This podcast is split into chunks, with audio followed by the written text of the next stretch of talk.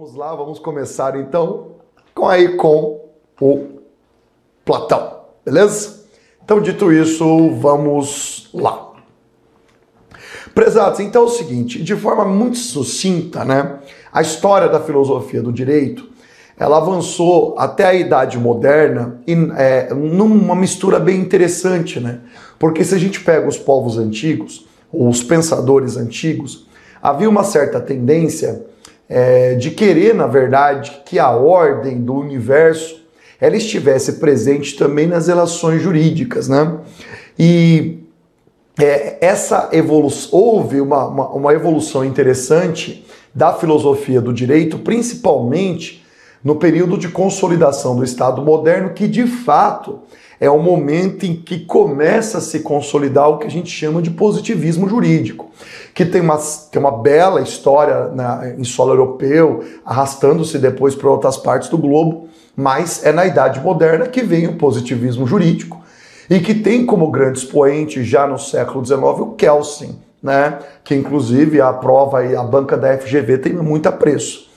E se nós vivemos então um período de ascensão do positivismo jurídico, é, hoje nós temos um questionamento desse positivismo jurídico, seja pela própria figura do Reale, claro, no momento um pouquinho mais anterior, ou até mesmo por análises mais recentes, como fez muito bem os trabalhos do Dworkin, mas de qualquer modo, quer dizer, é, nós tivemos durante o surgimento do Estado moderno a ascensão do positivismo jurídico, veio Kelsen, causou uma avalanche nos estudos jurídicos, e agora nós temos uma quebra, né? Dos paradigmas do positivismo jurídico, levando-se em conta aí todas as contribuições de autores mais recentes. Né? Então, para começar essa breve trajetória que eu trouxe aqui em pouco mais de 30 segundos, vamos lá então, começando vendo o Platão, filósofo grego, né, ateniense que nasceu em 427. Bom, gente, é, vocês sabem que no modelo platônico, o Platão ele dividia né, o nosso mundo, né, a, a, a, sua teoria do conhecimento em dois mundos. Né? Então você tem o mundo sensível e o mundo inteligível, quer dizer, o mundo sensível que seria o nosso mundo e o mundo inteligível, o mundo das ideias. Num contexto de justiça ideal, numa perspectiva platônica, o que é ideal não está aqui, porque está no mundo das ideias. Então essa concepção platônica de mundo ideal, ela acaba interferindo na sua visão de justiça, porque numa perspectiva platônica a justiça ideal não está no nosso mundo, ela está automaticamente no mundo das ideias, né? Então, nesse sentido, Platão sempre se interessou por temas relacionados à justiça é, e pela própria política, né?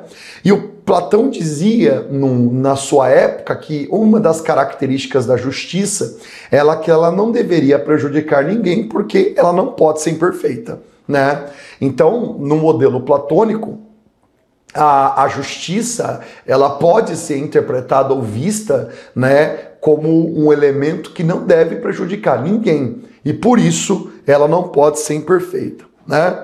E aí no modelo do corpo político platônico, que é tão conhecido, né, o Platão assevera que a sociedade só poderia ser governada aí por aqueles que tinham incapacidade perdão, tinham capacidades intelectuais para tanto, né? Tanto é que no modelo do Platão, ele previa que esse governante, ele passaria por uma educação rígida até você chegar efetivamente e consolidar a, a formação do que a gente chama de rei filósofo, né?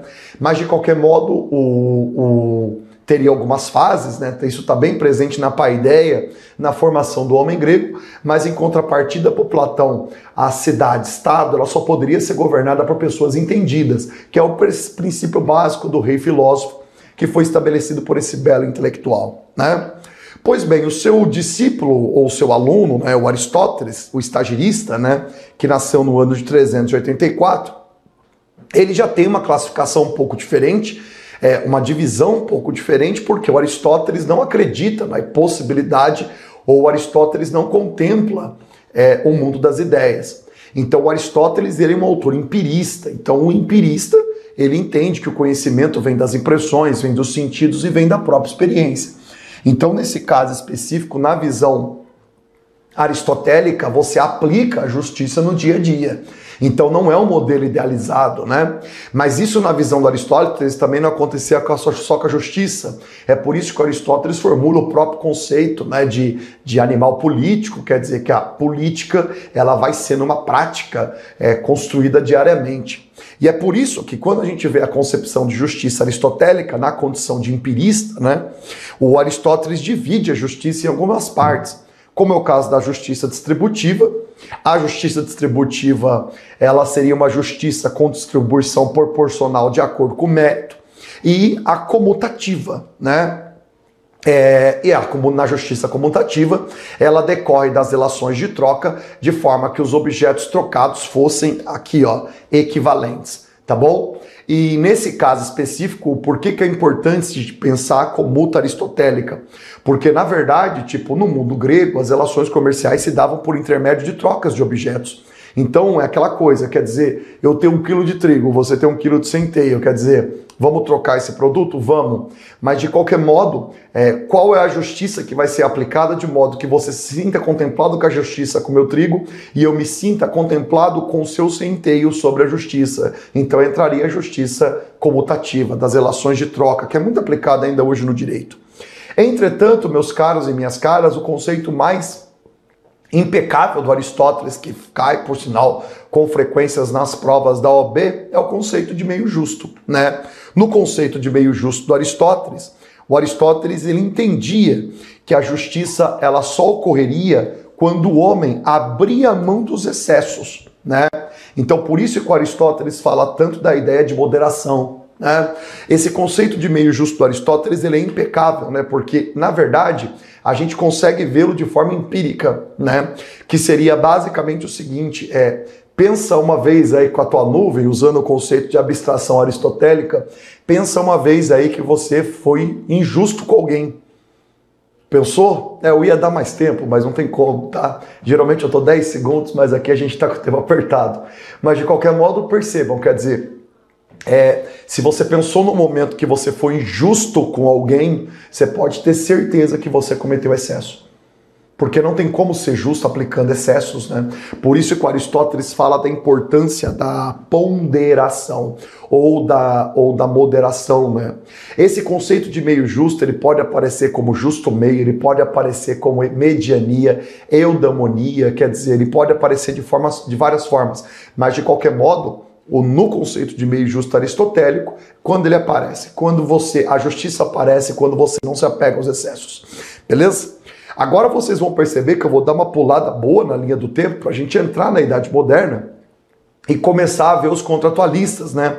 Porque em que pese que eu gosto muito da filosofia medieval, Santo Agostinho, São Tomás de Aquino e até mesmo a filosofia romana, né?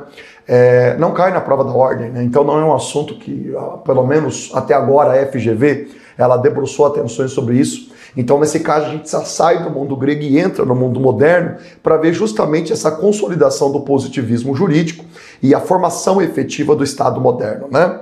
E aí, gente, falando em modernidade, a gente nunca pode esquecer que a modernidade é um período de mudança. Ela tem uma série de transformações que compõem essa ideia é, é, que é a modernidade.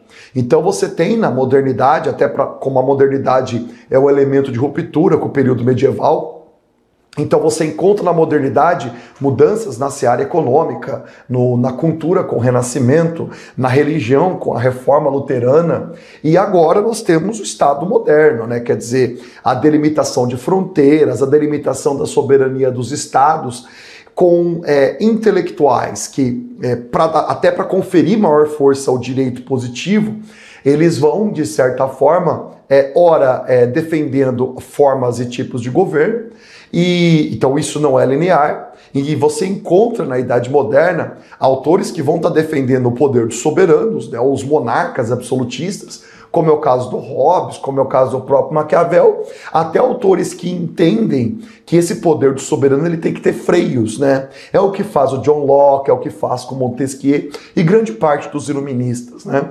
Então percebam, é assim que se abre esse flanco da modernidade. Independente da visão política é, de um determinado autor, todos eles vão conferindo força à lei.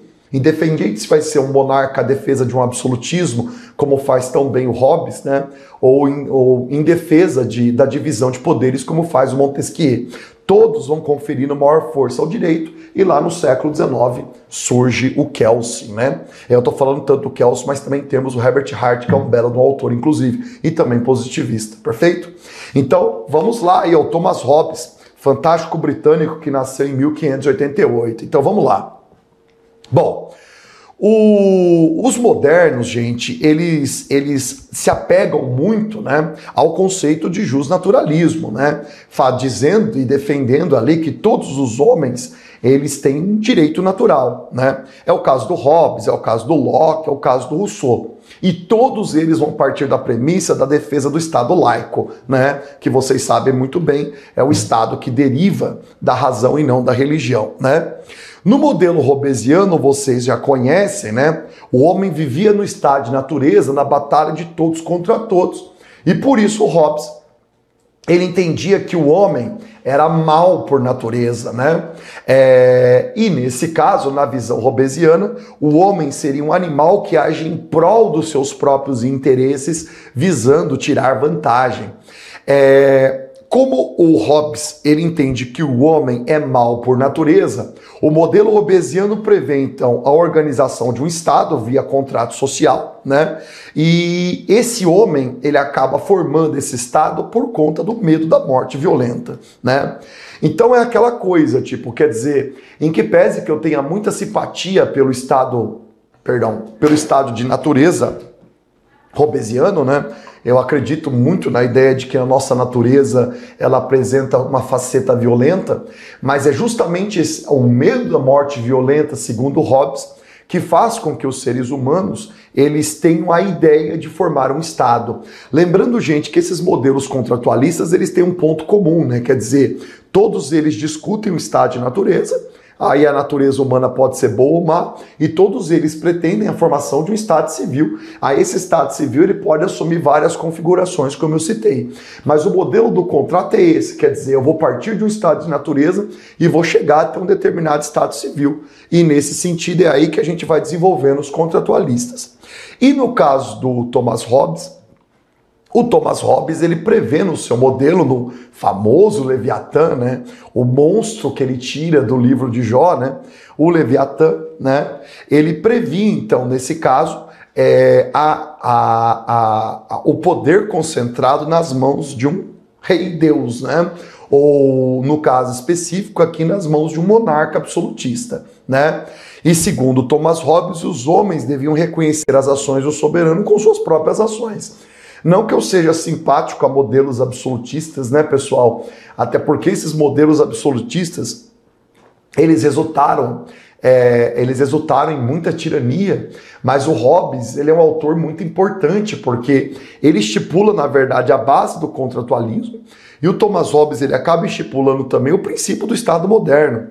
Então, independente da forma de governo que o Hobbes preconiza, que, que eu sinceramente não tenho nenhum apreço, mas é, o, o, que é importante no modelo robesiano é justamente o contrato. Né? Então, por exemplo, foi questão da banca da FGV esses tempos atrás, né? quer dizer, o fato de eu gostar ou não de um governante, o fato de um soberano ser ruim, isso invalida o contrato? Não. Né? Porque o contrato é um pacto formado pelos homens, né? Então, nesse caso, a gente tem que preconizar que o importante do modelo robesiano é o contrato. Esse contrato não pode ser quebrado, porque do contrário nós voltamos ao estágio barbárie, né? Então, na visão robesiana, todo homem tem que cumprir o contrato, porque esse contrato foi celebrado, entendeu? Então, o que é melhor? Pior, né? Você viver num estado, estado esse que tem suas instituições e que consegue estabelecer o mínimo de soberania, fazendo a mediação dos conflitos humanos, ou tentar resolver tudo isso é, no estado de natureza que nós sabemos que é, é, ou nós temos ideia da nossa própria característica violenta. Então, nesse caso, o modelo do Hobbes ele é muito interessante e repito, independente da forma de governo que ele preconiza, tá bom? Bom, mas não temos só o Hobbes como contratualista, né? Tá aparecendo aí para vocês o John Locke, os britânicos são muito bons, né? Nascido em 1632. E aí o John Locke, ele também continuou discutindo sobre a natureza humana e para ele, John Locke, o homem era bom por natureza. Tá vendo? Então ele dizia que o homem era dócil, ele dizia que no estado de natureza o homem tem boa índole. Bom, geralmente quando eu passo John Locke para os meus alunos, né, a pergunta que não quer calar é, né, poxa Gustavo, mas se um homem é bom por natureza, por que formou-se o Estado, né? Então, nesse caso, o, o, quando John Locke ele diz que o homem é bom por natureza, isso não implica a não existência de conflitos sociais. E esse é o, no modelo do John Locke, isso é muito importante, porque no estado de natureza você não tem um juiz que faz a mediação de conflito. Então, para ele, John Locke, a, a, perspectiva contratualista ela foi importante porque no estado de natureza não tinha um juiz, tá vendo? Então, ele defendeu nesse caso que há, que há um, uma via contratualista, porque com o contrato nós teríamos a existência de um juiz que faria as mediações dos conflitos sociais. Então é um modelo realmente bem interessante, né? E não foi é, é motivo de apreço ainda pela prova, a prova da OB, né? Mas o John Locke ele foi um dos primeiros autores que fez divisão de poderes, até porque o John Locke é um liberal, né? Então, no modelo do John Locke, ele previa a existência do poder executivo e ele previa já a existência do poder legislativo. É, não estava previsto o poder judiciário, porque o poder judiciário é a criação do Montesquieu, né? E aí, nesse caso importante, né, é, o John Locke ele propunha que o Estado ele tinha que ter funções limitadas. Então o Estado ele tinha que tentar garantir as normas sociais, o funcionamento delas, o Estado tem, teria que garantir o direito, a propriedade privada e a liberdade. É, e lembrando que no modelo do John Locke, gente, a propriedade privada assume uma importância muito grande, porque, repito, ele é um autor liberal. Então, nesse caso, no modelo lockeano, é, é, é, é impensável o Estado ele violar a propriedade privada tá? Então a proposta dele é a totalmente inversa do Hobbes, porque no modelo hobbesiano o poder é concentrado, no modelo lockeano o poder é dividido, tá? Então um típico autor liberal, né, com uma importância fundamental. Entretanto, né, nós temos o fantástico autor franco-suíço Rousseau, nascido em 1712, que vai trazer a ideia do bom selvagem, né? Que por conta das releituras que foram feitas, né, acabou ficando aí do mito do bom selvagem, né? Mas repito que o Rousseau tem um modelo bem interessante também com relação à natureza humana. São formas diferentes de você interpretar o mesmo fenômeno, né? Bom, então o, o, no modelo do Rousseau, gente, o Rousseau acredita que o homem era bom por natureza, tá? O grande problema para o Rousseau no estado de natureza é que surgiu naquele estado a propriedade privada, tá vendo? E na visão do Rousseau, a propriedade privada corrompe as almas, é, alimenta os egoísmos e degrada a sociedade. E nesse sentido, no modelo do Rousseau, é, o seu contrato que ele preconiza é, para existir o Estado, não tem como a gente tem que abrir mão das nossas liberdades, uma parte das nossas liberdades, né? Para que o Estado existe, exista, né? Então, nesse caso, no modelo preconizado pelo, pelo nosso querido Rousseau, a sociedade seria uma formação artificial que permitiu o surgimento do Estado civil. E, na visão do Rousseau, o Estado tem como missão executar as vontades coletivas e adotar políticas em favor da comunidade e é interessante no modelo do Rousseau, porque o Rousseau defendia a república, né?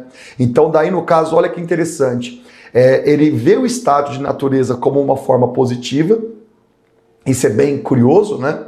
Então, o que foi feita a leitura da ideia do mito do bom selvagem, só que no modelo do Estado do Rousseau, que era um republicano, né? No modelo dele, é, não é função do Estado garantir a propriedade privada, né? No, pro Rousseau, o Estado ele tem que garantir a ética humana. Por isso que ele ressalta tanto o aspecto da educação. Então percebam, quer dizer, todos discutem a natureza, cada um com interpretações variadíssimas e tem suas justificativas no que se refere à missão e ao modelo do Estado. E eu acredito que o Rousseau deva ter sido dos poucos aí autores que defenderam a República. Mas, de qualquer modo, é um modelo bem interessante nesse sentido. Né? É, e lembrando, gente, um ponto importante, né?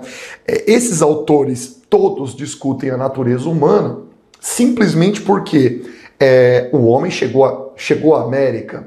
Então, nesse caso, Quando o homem pisa em solo americano, tentou, vai existir na Europa toda a discussão no que se refere à nossa natureza, né? E nesse sentido, por isso que esses autores discutem o papel da natureza humana, né? Pois bem, então agora vamos para o próximo, aí o Montesquieu, francês também, 1869, né, nascido, né, já está aí inserido, tal como Rousseau na época do Iluminismo. Bom, e o modelo do Montesquieu, todo mundo aqui conhece, é a divisão de poderes, né? A divisão de poderes em executivo, legislativo e o poder judiciário, né? Então, o poder executivo fazendo a administração, o poder legislativo propondo leis e o poder judiciário aplicando aí essas leis. Né? Ele entendia que a divisão de três poderes impediria o monopólio de poder preconizado, por exemplo, no modelo robesiano. Né? E os atritos, a divisão entre poderes, ela poderia impedir as arbitrariedades principalmente do poder executivo, né? Então, nesse caso específico, no modelo de divisão de poderes do Rousseau, é aquela máxima, quer dizer, você é, cria uma ideia de divisão de poderes, porque assim você evita que um soberano concentre os três poderes. E nesse caso, no modelo do Rousseau, a ideia era justamente evitar a tirania, garantir a segurança das leis e dos próprios cidadãos, né? Rousseau que preconizava a gente uma monarquia parlamentar, né? Ele não é o único, né? Nós temos, por exemplo, o próprio John Locke que preconiza a monarquia parlamentar. A monarquia parlamentar tem muito apreço, é, os, os, os, contratualistas têm muito apreço pela monarquia parlamentar, né? Até porque é um sistema, né, é, é, é relativamente estável, né? Então, nesse caso, preconizando aí um governo moderado através da divisão de três poderes, beleza? Pois bem, Avançando aí dentro do iluminismo, agora nós conhecemos aí, vamos ter o contato com Kant, tá? Prussiano, nascido em 1724, né? O Kant, gente, é, é a primeira forma, o, o, primeiro jeito de entender o conceito do Kant, os, as suas relações entre direito e justiça, é a ideia da maioridade humana, tá? Então, gente, Segundo Kant, nós atingimos a maioridade toda vez que nós nos guiamos pela própria razão. Porque no modelo do Kant, o homem não precisa ser doutrinado ou tutelado por ninguém, né? Então, a partir do momento que você usa a sua razão de forma política, você se torna livre. Então, é um estágio superior do intelecto, tá vendo? É o estágio aí da maioridade humana. E neste caso específico, se eu atinjo o estágio de maioridade, Consequentemente, eu tenho meu livre-arbítrio, que é a minha liberdade. No conceito de livre-arbítrio do Kant, o Kant ele coloca de modo geral que todo ser humano tem o livre-arbítrio. E nesse caso, ele defende que as regras sociais só podem existir quando o homem tiver possibilidade de escolhas né? Então assevera o autor que quando o homem não pode escolher o que é certo ou errado, bom ou mal, não adianta a existência das regras, né? Isso é interessante, né, gente? Porque na verdade, isso é muito legal no modelo do Kant. As regras só existem porque nós temos liberdades de escolhas. Quando a gente fala da questão da liberdade de escolhas, né? é muito importante pensar na ideia de que nós podemos escolher fazer coisas ruins, né? Até porque o Kant, o Kant ele tem uma visão de natureza humana meio complicada, né? O Kant acreditava de modo geral que no, no, no nosso estado de natureza o homem era inclinado a fazer coisa ruim. Bom, daí você deve estar pensando, né, tá, Gustavo? Se nós somos inclinados a fazer o ruim, por que que nós fazemos coisas boas, né? é justamente por conta desse belíssimo conceito, desse fantástico autor, que seria a ideia do mérito moral, tá? O que é o mérito moral? O mérito moral, segundo Kant, ele é medido precisamente pelo esforço que fazemos para submeter a nossa natureza às exigências do dever. Isso é muito lindo, né? Então percebam, quer dizer, se eu vou ter, ter tomar uma determinada ação, eu sou inclinado a fazer o ruim, tá? A minha natureza me indica, ela me inclina a fazer o ruim. Entretanto, se eu escolho fazer algo bom, eu simplesmente eu domo a minha natureza, para fazer o dever. Qual que é o dever? Fazer aquilo que é correto. Então aí aparece a ideia de mérito moral, né? E nesse sentido eu acho bem pertinente também a visão do Kant, a ideia entre direito e moral, né? Porque para o Kant, direito e moral pertencem a um todo unitário, né? Só que o direito regula a conduta externa e a moral regula a conduta interna. Por isso que no modelo kantiano a, o direito pressupõe coercitividade e a moral pressupõe autonomia, né? Então, ele é fundamental nesse sentido, né? E com detalhe, o, o Kant é um cara que tem bastante apreço aí dentro da, da banca da OP. É um autor bem cobrado, então aconselho vocês ficarem atentos às suas reflexões. Perfeito? Bom, então vamos agora ao Bentham, né? Londrino, né, nascido em 1748, o Bentham, gente, que é o pai, né, do que a gente chama aí de pragmatismo, né? Então, nesse caso, a proposta pragmatista do Bentham prevê que importava as consequências práticas de suas ações. Então, nesse caso, o certo e errado na visão do Bentham estaria justamente no envolvimento do maior número de pessoas para cada uma das situações. O Bentham, gente, nesse pragmatismo dele, que confesso que às vezes me dá até me dá angústia, mas na visão do Bentham, o que, que é certo? Certo é aquilo que a, a maior parte da coletividade entende que é certo. O que seria o errado? O errado seria aquilo que a maior parte da coletividade é, entenderia como errado, né? Então, o princípio da utilidade ele parte da premissa da aprovação ou da desaprovação de determinada ação. E neste caso, se a maioria das pessoas entendem que é certo, torna-se certo usando Bentham. Se a maioria das pessoas entende que algo é errado, se torna errado, né?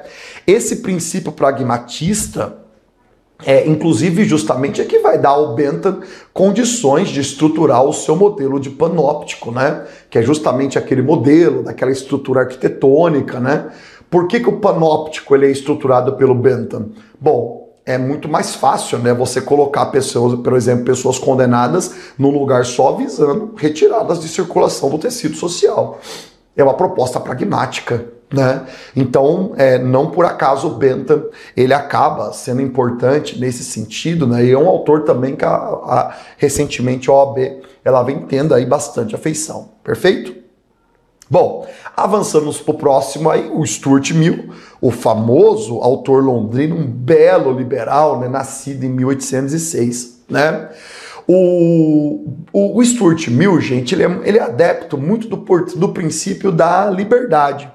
Então, nesse caso, na visão do Stuart Mill, a liberdade é, é, ela, ela existe justamente quando a maioria das pessoas fossem felizes, né? Que é um conceito bonito do Stuart Mill, né? Quer dizer, a liberdade humana aparece à medida que nós somos felizes, né? É, e eu gosto muito é, dessa proposta, né? E o, o Mill, ele também chama atenção na condição de autor liberal, e um belo autor liberal, inclusive, né? É, o Mill, ele chama muita atenção para a ideia da tirania da maioria, que seria o seguinte, é, numa sociedade é fundamental a existência das opiniões contrárias, né? Porque são as opiniões contrárias que fazem com que o sujeito crie sua própria verdade. Então, é, pensemos da seguinte forma, né? Se a gente parar para pensar, a, às vezes a maioria ela resulta em tirania. É só pensar, por exemplo, sei lá, no regime como o nazismo, né? Então o Mill ele diz na sua proposta liberal que as opiniões são contrárias, são importantes, justamente para que as pessoas encontrem uma verdade, porque do contrário a tirania da maioria ela vai aparecer. Perfeito? Bom, Chegamos aí então ao Kelsen, né? Falei do Kelsen no comecinho da aula, né? E tá aqui agora o Kelsen é, aparecendo para vocês a partir de agora, tá? Kelsen, que nasceu no antigo Império Austro-Húngaro em 1881. E o Kelsen, gente, é o pai do positivismo jurídico, né? Ele que estruturou o positivismo né? E os positivistas, gente, muito influenciado ali por Augusto Conte, né? O Kelsen é muito influenciado pelo, pelo, pelo Kant, né? É, ele entende nessa proposta que toda a realidade social só pode ser explicada através da ciência. Até aí tudo bem. E aí, no caso do positivismo, ele veio com o Estado moderno, quando houve a ruptura com o direito canônico, que era justamente o direito religioso, né? E o positivismo jurídico é um conjunto de normas formuladas pelos homens que valoram a lei escrita, né?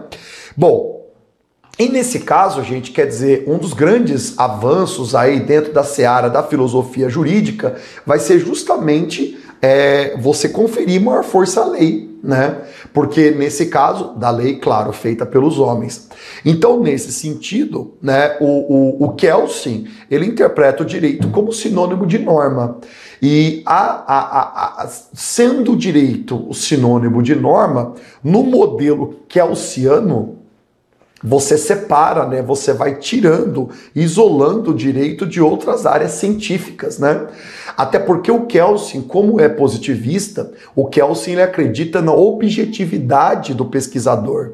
E para o pesquisador do direito, né, ele ser objetivo, ele não deve é, estar em sintonia com outros pensamentos que possam influenciar a sua interpretação da norma. Então, para nesse sentido, é, o, o, o para ele, Kelsen, né, o direito não pode ser contaminado pela ética do cientista, né? E é por isso que a gente critica tanto o positivismo hoje em dia, né? Porque é claro, gente, o positivismo ele, ele é ele é ele, ele, ele tem os seus problemas porque será possível né é, um, um pesquisador da, da, das ciências sociais ele não ter um lado subjetivo né Entretanto, o Kelsen é importante, seja para no que se refere à própria questão do direito como sinônimo de norma, deixou uma trajetória brilhante aí na história ocidental, né? E nesse sentido também o Kelsen, ele ressalta muito a importância da interpretação do direito. A interpretação do direito que ocorreria a partir do momento que você é, fixasse né, de um escalão superior para um escalão inferior o que deveria, ou a forma como as coisas devem ser interpretadas. Né? Aí entra o modelo da moldura do Kelsen, quer dizer, se você tem uma determinada sentença dada para um determinado caso, a tendência natural é que outros casos similares sejam interpretados de acordo com a primeira, ou seja, você enquadra a interpretação do direito dentro de uma moldura, beleza? Então, Kelsen é um belo do autor, independente das críticas que são feitas ao positivismo hoje, mas ele é um belíssimo autor, um autor muito interessante. Pois bem, caminhando aí com von Heering, né, nascido em Hanover em 1818, o Von Heering, ele fala muito sobre a luta pelo direito, né? Então o Von Heering traz de uma forma bem engajada que a luta do direito é um dever de cada indivíduo e ele coloca de modo geral que a moralidade da sociedade consiste justamente a partir do momento que ela lutasse pelos seus direitos, né? Então o Von Heering vê o direito como uma luta prática e uma luta diária, né? Então é uma força e não somente uma ideia forte, né? Levando em consideração que o Volringa é do século XIX, mas é um princípio muito forte que vem aparecendo também com frequência, né? Ainda aí passando pelos positivistas, eu tenho o Herbert Hart, né, britânico, nascido em 1907. E o Herbert Hart, na condição de, do, do, do na condição de positivista, ele vai em defesa do positivismo, alegando que o direito não é uma reunião de ordens que só visariam a coerção, né? É, então, nesse caso, é, as regras, portanto, as regras jurídicas, elas ganham um sentido específico que seria dado pela autoridade competente. Uma das grandes críticas, eu até acho que é, não são muito fundadas a autores positivistas, é que esses autores de modo geral, eles são interpretados, quando eles, como eles dão muita força à lei, automaticamente existe uma leitura que o positivismo sedimentou ditaduras, né? Eu não sei, eu acho que o positivismo é produto de uma época, entendeu? E nós tivemos outras áreas científicas que também tiveram afeição pelo positivismo. É o caso da própria história, é o caso da própria geografia, né? É o caso mesmo da própria sociologia, que está emaranhada ali no surgimento do próprio positivismo. Então, não sei, eu acho que é uma interpretação. O Hart ele vai trazer na condição de positivista, ele vai dizer que, olha, o importante é que as normas sejam interpretadas, é isso que o Hart está dizendo, né? E que direito não é sinônimo de coerção. O que eu acho também um raciocínio pertinente, beleza? Pois bem, Indo aí para o século XX já, né, a Hannah Arendt, né, nascida em Hanover em 1906. Hannah Arendt, gente, que tem toda uma trajetória que vocês conhecem, né? A Hannah Arendt, bela cientista política, né, que fugiu da Alemanha nazista, né? E a Hannah, que, formulou o conceito de totalitarismo para estar tá enquadrando teoricamente regimes como o fascismo, o nazismo e o próprio stalinismo, né? E aí a Hannah, de forma brilhante como ela é, né? Ela defende de modo geral que a premissa da política é a liberdade, né? E gente, é muito importante isso porque na verdade, quando ela fala que a premissa humana é a liberdade, ela reforça justamente que a política só é feita à medida em que nós somos livres. Quanto menos livres nós somos, né, a política ela se mina. E, consequentemente, isso abre um terreno muito fértil para tiranias, né? E um outro conceito que tá, apareceu, é, se eu não me engano, uma ou duas vezes na prova da OB foi o conceito de banalidade do mal da Hannah. Né? É, no conceito de banalidade do mal da Hannah, no momento que ela cobriu o julgamento do Adolf Eichmann, né, o oficial da Gestapo, que foi responsável por prática de extermínio, a Hannah, ela não viu Eichmann como antissemita, né? Então, no Eichmann em Jerusalém, que é justamente o livro, belo livro da Hannah, né? Ela diz que o Eichmann era um burocrata medíocre que só obedecia às ordens e ele, na verdade, era um produto do mal diluído nas instituições, que é o que ela chama a Hannah de banalidade do mal, né? Então, quer dizer, é incrível, né? Quer dizer, a Hannah é, analisando o comportamento do Eichmann e dizendo, olha, ele é um burocrata medíocre, né? Então, nesse sentido, ela, ela discute bem essas questões, né? Bom, e aí um outro ponto que eu acho importante que a Hannah cita é a questão dos apátridas, né? E da dignidade humana, é uma autora que fala bem sobre isso. É, a Europa, gente, foi avassalada por várias guerras mundiais e no final da Primeira Guerra Mundial aparecem os apátridas, né? Que são povos literalmente sem pátria.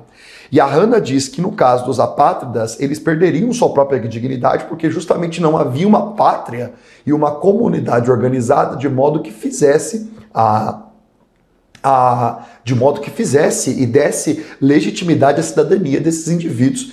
Então a Hannah ela tem uma preocupação muito forte com os apátridas. Você encontra, se quiser ler sobre isso, na, na própria origem do totalitarismo, que a Hannah fala muito bem sobre essas questões. Então a autora é realmente muito interessante, né? Pois bem, vamos agora para a Bélgica, gente, aí para o Cem Perelman, tá? O belga. Opa, vai aparecer para vocês aí, eu já grifei, beleza? O Perelman que fala, é, tem um argumento interessante no que se refere da importância da retórica para o direito, né? E o Perelman coloca que a retórica, é, quando aplicada, ela coloca em xeque o positivismo jurídico, tá? Então, olha que interessante, né? É, o Perelman, ele diz que quanto mais você aplica retórica contra o discurso positivista, o discurso positivista cai por terra. E um outro ponto que eu chamo muita atenção do Perelman é a questão da neutralidade jurídica, tá? Porque o Perelman, ele defende que o discurso jurídico tem um contexto, tá?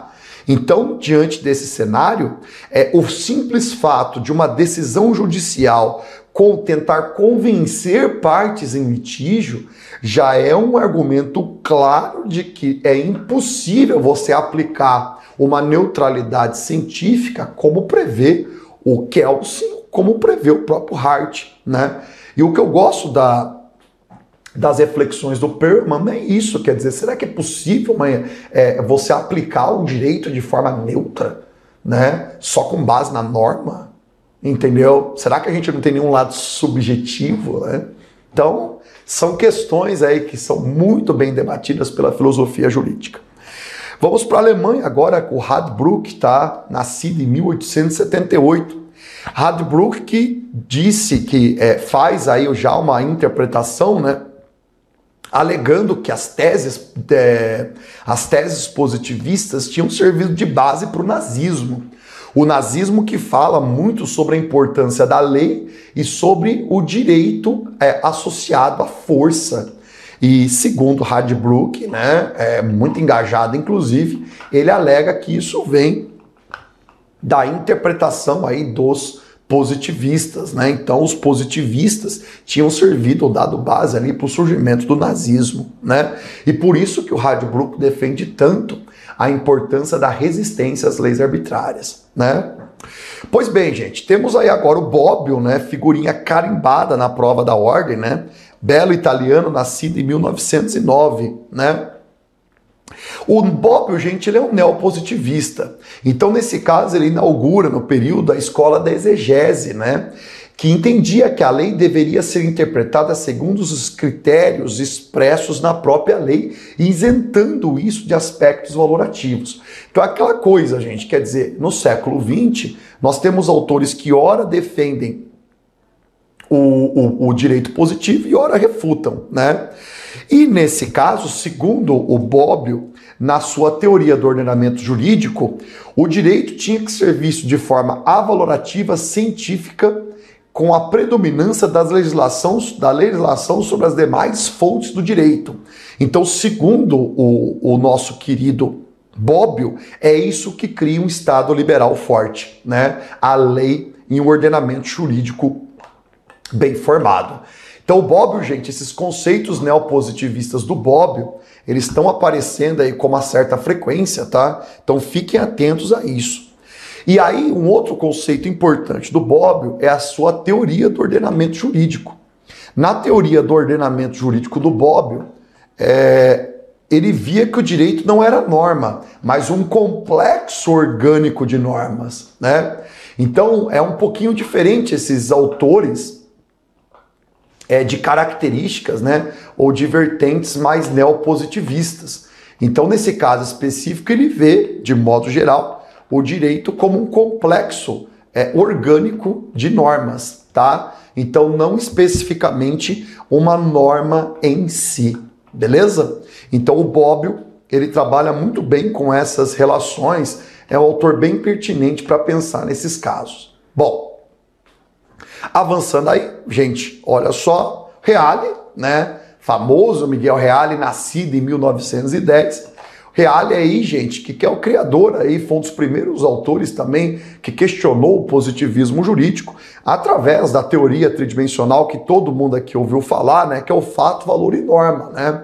O direito como fato social histórico, objeto da história, da sociologia, da etnologia do direito, o direito como valor do justo, que seria a segunda dimensão, e o direito como norma ordenadora de conduta. E aí a gente consegue perceber as diferenças, então, fato, valor e norma, que apresentam uma relação de interdependência.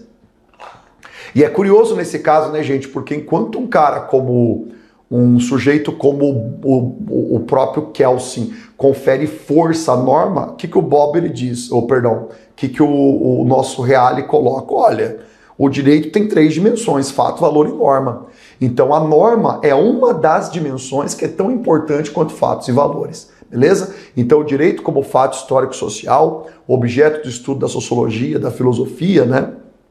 É, o direito como valor de justiça e o direito como norma, a norma aí aparecendo como ordenadora de conduta. Beleza?